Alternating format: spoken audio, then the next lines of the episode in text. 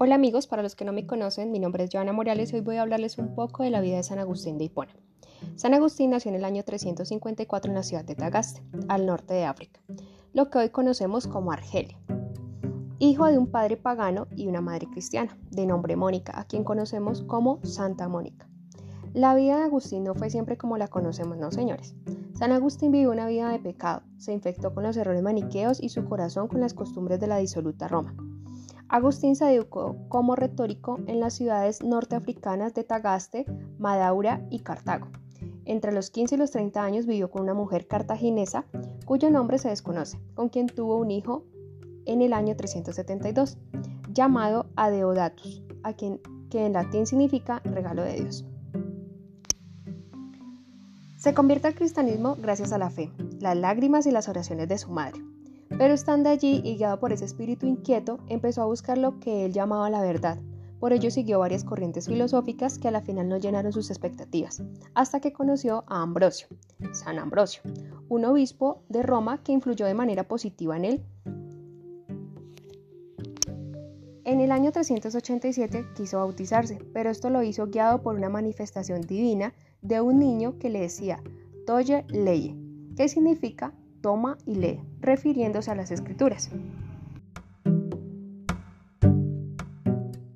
Agustín regresó al norte de África y fue ordenado sacerdote en el año 391 y consagrado obispo de Hipona en el 395, a los 41 años, cargo que ocuparía hasta su muerte.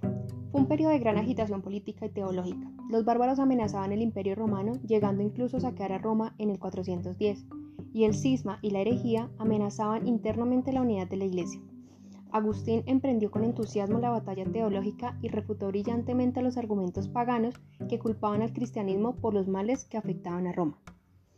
Combatió la herejía maniqueísta y participó en dos grandes conflictos religiosos, el uno contra los donatistas, secta que sostenía que eran inválidos los sacramentos administrados por eclesiásticos en pecado, el otro contra las creencias palagianas seguidores de un monje británico de la época que negaba la doctrina del pecado original.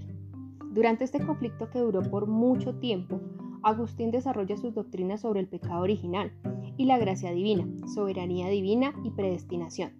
Sus argumentos sobre la gracia divina le ganaron el título por el cual también se le conoce Doctor de la Gracia. La doctrina agustiniana se situaba entre los extremos del pelagianismo y el maniqueísmo, contra la doctrina de Pelagio, mantenía que la desobediencia espiritual del hombre se había producido en un estado de pecado que la naturaleza humana era incapaz de cambiar. En su teología, los hombres y las mujeres son salvos por el don de la gracia divina. Contra el maniqueísmo defendió con energía el papel del libre albedrío, en unión con la gracia. Agustín murió en Hipona el 28 de agosto del año 430.